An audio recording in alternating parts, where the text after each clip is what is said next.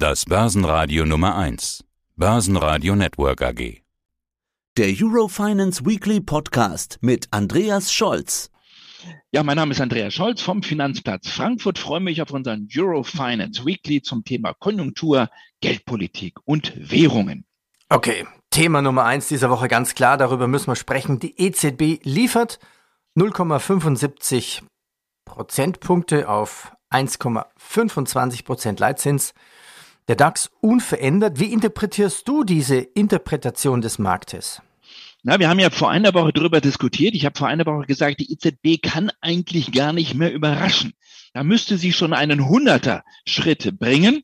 Denn nach Jackson Hole und auf diesem Meeting in den Bergen der Rocky Mountains, als EZB-Direktorin Isabel Schnabel schon die Tür sehr weit aufgemacht hat in Richtung 75 und dann ist das mehr und mehr durchgesickert, hat der Markt sich im Grunde genommen auf diese 75 bereits eingeschossen gehabt. Also, das war ein Riesenschritt. Das muss man schon mal so sagen. Normalerweise sagen wir, ein kleiner ist 25, ein großer ist 50.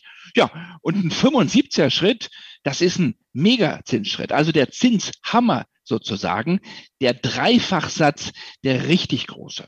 In einer normalen EZB-Welt hätte äh, der, der Markt ja nur den Kopf geschüttelt. Aber es war im Grunde genommen eine Sitzung ohne, ohne großen Überraschungseffekt, denn wie gesagt, diese 75, die waren im Grunde fast schon komplett eingepreist. Insofern ist es kommunikationspolitisch ein bisschen ähm, schade gewesen, dass da so viel im Vorfeld schon durchgesickert ist. Denn natürlich, Geldpolitik muss in gewisser Weise auch überraschen. Und das hat's nicht. Wir werden auch gleich darüber plaudern, was vielleicht noch nachgelegt wurde. So war es der größte Zinsschritt aller Zeiten der EZB, wenn wir mal von den technischen ähm, Adjustierungen zu Beginn der EZB absehen. Der größte Schritt aller Zeiten, aber keiner, der uns äh, gestern so richtig vom Hocker hat fallen lassen. Ich habe mal so ein bisschen Pressemeldungen geblättert, beziehungsweise war das relativ einfach. Ich musste nur meine Mailbox öffnen und da ploppten gestern plopp, plopp, plopp, plopp. Und ich hatte sofort 30 Kommentare und Pressemeldungen drin.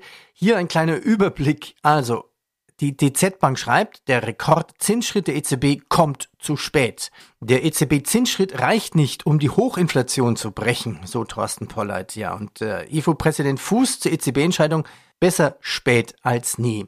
Ja, und Lindner begrüßt den entschlossenen Schritt der EZB gegen die Inflation. Ja, blicken wir auf neue Projektionen. Von was geht die EZB nun bei Inflation und Wachstum aus? Also ihr kennt ja meine kritische Grundhaltung. Ich habe es nie verstanden, dass die Präsidentin ja noch vor wenigen Monaten die Inflation als ein rein vorübergehendes Phänomen bezeichnet hat. Übrigens auch Isabel Schnabel. Aber ich würde jetzt nicht äh, weiter Kritik auskehren wollen. Ähm, äh, ja, das Ding kommt zu spät. Auch dieser Riesensatz kommt zu spät.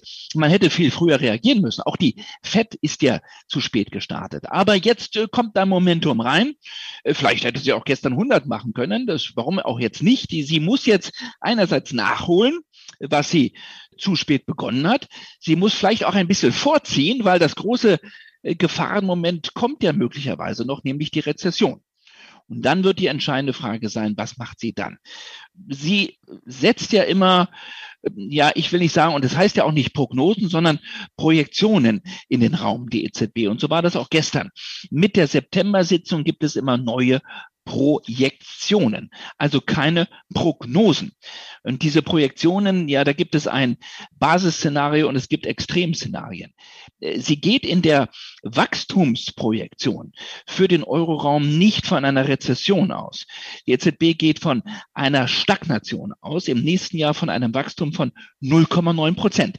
Sie hat die Wachstumsprojektion deutlich runtergenommen von 2,1 Prozent fürs nächste Jahr auf jetzt nur noch 0,9 Prozent. Aber die Präsidentin machte gestern zugleich auch klar, das vierte Quartal und das erste Quartal des nächsten Jahres, also das vierte Quartal diesen Jahres und das erste Quartal des kommenden Jahres, das werden wahrscheinlich negative Quartale sein. Also eine technische Rezession ist, ist äh, im Grunde genommen nicht mehr auszuschließen. Fürs Gesamtjahr im nächsten Jahr rechnet die EZB aber mit einem kleinen, kleinen, mageren Wachstum. Und bei den Preisen rechnet sie fürs nächste Jahr immer noch mit einer Inflation im Schnitt von über fünf Prozent. Und erst im Jahre 2024 wird sich so das Basisszenario, die Inflation wieder in Richtung zwei Prozent bewegen, aber noch darüber bleiben. Hier würde ich von Hoffnungswerten sprechen. Aber der Ausblick an sich, der Konjunkturausblick von der EZB, gerade für das nächste Jahr, sieht schon jetzt sehr, sehr düster aus. Wir hatten gestern ein Interview mit einem Bankvolkswirt und der sprach schon von drohender Putin-Rezession. Also auch ein schönes Wortspiel aufgrund der hohen Energiepreise. Ja, Fed-Chef Jerome Powell sagte, die Bank sei fest entschlossen, die Inflation zu kontrollieren. Die Zinserhöhung würde daher fortgesetzt. Das heißt, hier kommen weitere 50 Basispunkte in den USA. Ja, und bei uns, ja, der eigentliche Stresstest im Hinblick auf die Entschlossenheit, die Inflation in Europa zu bekämpfen, ja, die steht ja noch aus. Ich gehe bei der FED sogar von 75 aus jetzt für September. Der Arbeitsmarktbericht war sehr solide. Die FED kann 75 machen und dann wäre der alte Abstand zur EZB auch schon wieder hergestellt. Aber die FED könnte jetzt auch 50 machen. Die FED hat ja schon vorgelegt und sie wird auch nochmal nachlegen. Und das ist der entscheidende Unterschied, der entscheidende Unterschied, Peter, zur EZB auch was das Wording, die Kommunikation anbelangt. Hier hätte die Präsidentin gestern deutlich faltenhafter auftreten können. Und da merkt man, ja, das ist nicht so ihr Feld und da will sie es auch den Taubenrecht machen. Und da kommt sie so ein bisschen ins, ja, in Schlawinern so ein bisschen. Sie ist nicht so deutlich. Und das hat gestern dann auch gefehlt, um dem Euro mehr Schub zu geben. Sie hat zwar gesagt, und jetzt kommt es, erstmal hat sie gesagt, wir haben nicht gesagt, dass 75 Basispunkte ab jetzt die Norm sind für Zinserhöhungen. Das sind sie nicht. Also das wird jetzt nicht auf jeder Sitzung so weitergehen mit 75. Dann wurde sie gefragt, naja, wie viel Schritte braucht es denn noch, um die Inflation wieder einzufangen? Da sagte sie, wir wollen die nötigen Schritte machen und es werden mehrere Ratssitzungen notwendig sein. Was heißt mehrere Ratssitzungen? Jetzt wird spannend. Mehr als zwei, aber wahrscheinlich weniger als fünf, wenn man diese Ratssitzung mitzählt. Ich überlasse es Ihnen zu schätzen, ob es jetzt zwei, drei oder vier werden. Also sehr viel Interpretationsspielraum. Heißt, es gibt keine Forward Guidance. Es gibt einen sehr vagen Ausblick. Die EZB wird von Sitzung zu Sitzung entscheiden. Sie wird nicht 75 Basispunkte jetzt bei jeder Sitzung durchziehen. Und da sind doch sehr, sehr viele Fragezeichen mit dabei. Und da ist die FED, um es jetzt kurz zu machen, viel konkreter, viel schärfer. Und du hast zu Recht Jerome Paul von gestern zitiert. Er war auf einer Konferenz in Washington.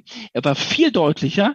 Das heißt, hier erwarte ich für die US-Notenbank einen weiterhin deutlich restriktiveren Kurs, weil die sogenannte Putin-Rezession, schönes Wortspiel, diese Putin-Rezession eher uns treffen wird in der Eurozone und weniger hart die Vereinigten Staaten treffen wird. Insofern hat auch die Fed mehr Spielraum auf der sogenannten restriktiven Seite.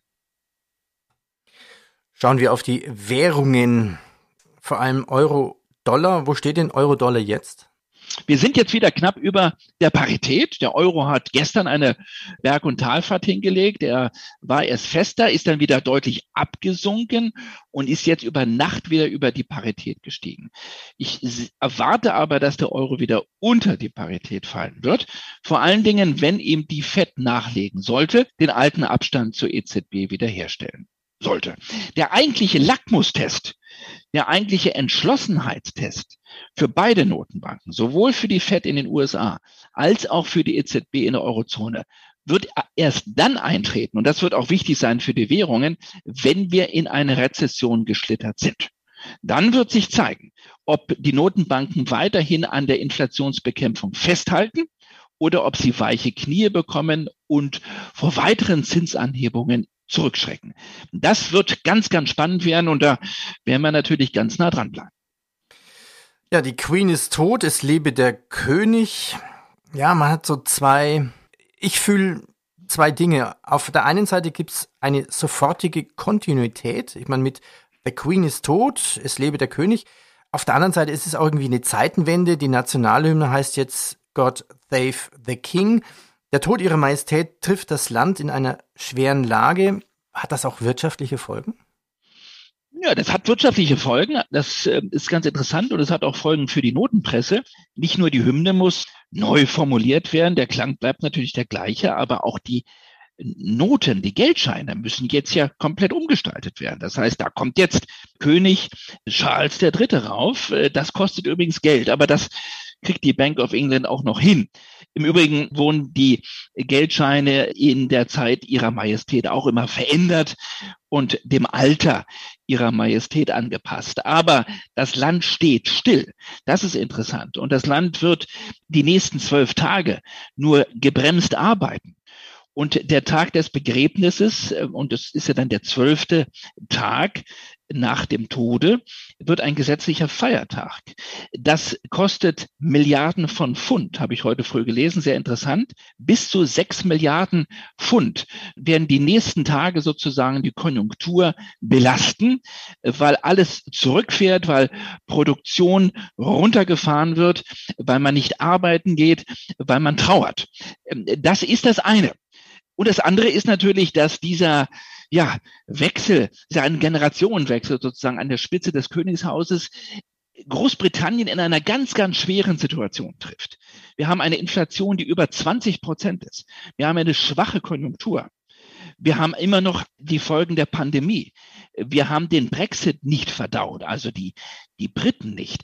All das kommt zusammen äh, und jetzt auch noch eine neue politische Führung. Ja, gerade mal 48 Stunden ist die neue Premierministerin Liz äh, Truss ja im Amt.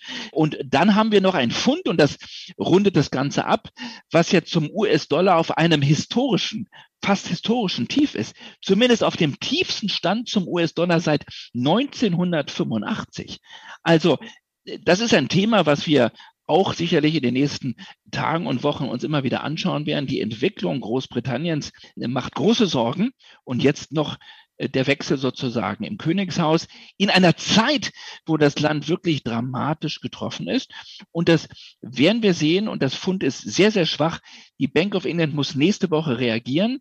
Sie wird den Zins weiter anheben, aber auch sie kam viel zu spät und hat viel zu spät die Inflation bekämpft, die jetzt deutlich im zweistelligen Prozentbereich wächst und wahrscheinlich die nächsten Monate weiterhin in diesem Tempo wachsen wird, bei einer gleichzeitig sehr, sehr scharfen Rezession, die jetzt auf Großbritannien zurollt. Also keine einfachen Tage, keine einfache Zeit für die neue Premierministerin und auch für den neuen König.